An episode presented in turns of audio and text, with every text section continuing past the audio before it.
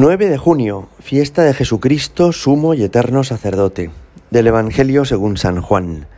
En aquel tiempo Jesús, levantando los ojos al cielo, dijo, Padre, ha llegado la hora, glorifica a tu Hijo, para que tu Hijo te glorifique a ti, y por el poder que tú le has dado sobre toda carne, dé la vida eterna a todos los que le has dado.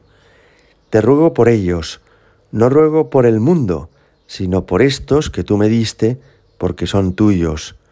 Yo les he dado tu palabra, y el mundo los ha odiado, porque no son del mundo, como tampoco yo soy del mundo. No ruego que los retires del mundo, sino que los guardes del maligno. No son del mundo, como tampoco yo soy del mundo. Santifícalos en la verdad, tu palabra es verdad. Como tú me enviaste al mundo, así yo los envío también al mundo y por ellos yo me santifico a mí mismo, para que también ellos sean santificados en la verdad. No solo por ellos ruego, sino también por los que crean en mí por la palabra de ellos, para que todos sean uno, como tu Padre en mí y yo en ti, que ellos también sean uno en nosotros, para que el mundo crea que tú me has enviado. Yo les he dado la gloria que tú me diste, para que sean uno como nosotros somos uno, yo en ellos y tú en mí, para que sean completamente uno, de modo que el mundo sepa que tú me has enviado y que los has amado a ellos como me has amado a mí. Padre, este es mi deseo, que los que me has dado estén conmigo donde yo estoy y contemplen mi gloria, la que me diste porque me amabas antes de la fundación del mundo. Padre justo, si el mundo no te ha conocido, yo te he conocido, y estos han conocido que tú me enviaste. Les he dado a conocer y les daré a conocer tu nombre, para que el amor que me tenías esté en ellos, y yo en ellos. Palabra del Señor.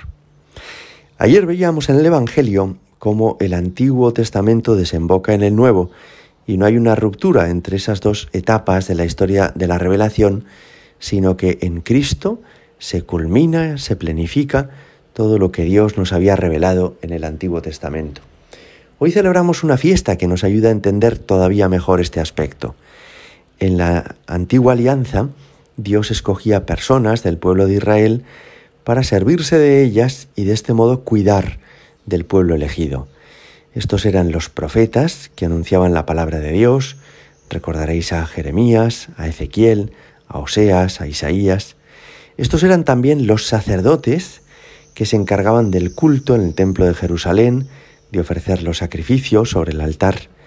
Y estos eran, por último, los reyes, el primero de los cuales, el más célebre, fue el rey David, y después su descendencia, Salomón, sus hijos, nietos, descendientes.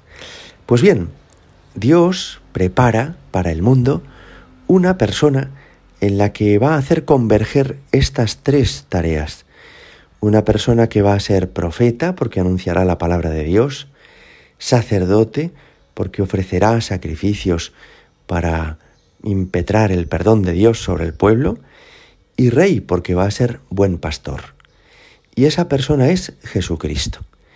En Él llega a su plenitud todas estas misiones que Dios había confiado a otras personas anteriormente. En Él Dios nos ha dado un profeta, un sacerdote y un rey. Pues bien, la fiesta que hoy celebramos incide sobre el aspecto de Cristo como sacerdote.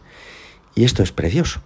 Es una fiesta que sobre todo desde el año 1973 en España, gracias a Monseñor José María García La y a las religiosas oblatas de Cristo sacerdote, la Iglesia autorizó para que celebráramos aquí una fiesta en la que nos fijamos en Jesús como el verdadero sacerdote, como el sumo sacerdote, como el único que es verdaderamente sacerdote. ¿Y por qué es así? Porque Él es puente, esto es lo que significa pontífice, pontifex, puente entre Dios y los hombres, entre el cielo y la tierra. De modo que nos hace llegar los dones de Dios, en particular ha instituido los siete sacramentos, y a Dios le hace llegar nuestras súplicas y oraciones. Sirve así Jesucristo como mediador entre Dios y los hombres, como puente que une el cielo y la tierra.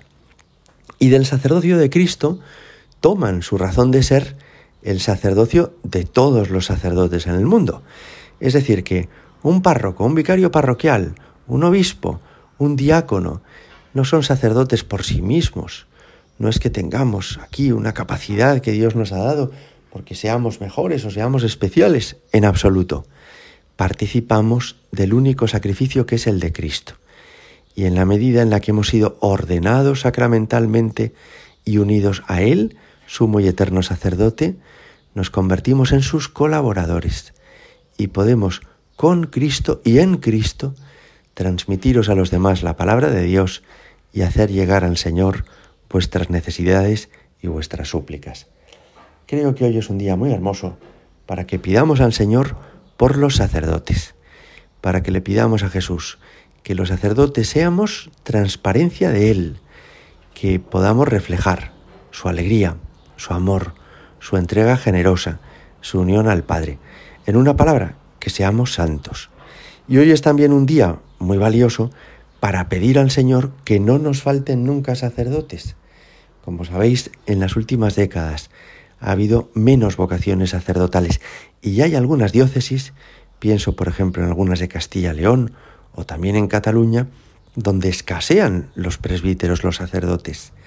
Hoy es un día muy valioso para pedirle al Señor que nos dé pastores, pastores según su corazón, que no nos falten nunca sacerdotes que hagan presente a Cristo, el único y verdadero y sumo sacerdote. Gloria al Padre y al Hijo y al Espíritu Santo, como era en el principio, ahora y siempre, y por los siglos de los siglos. Amén.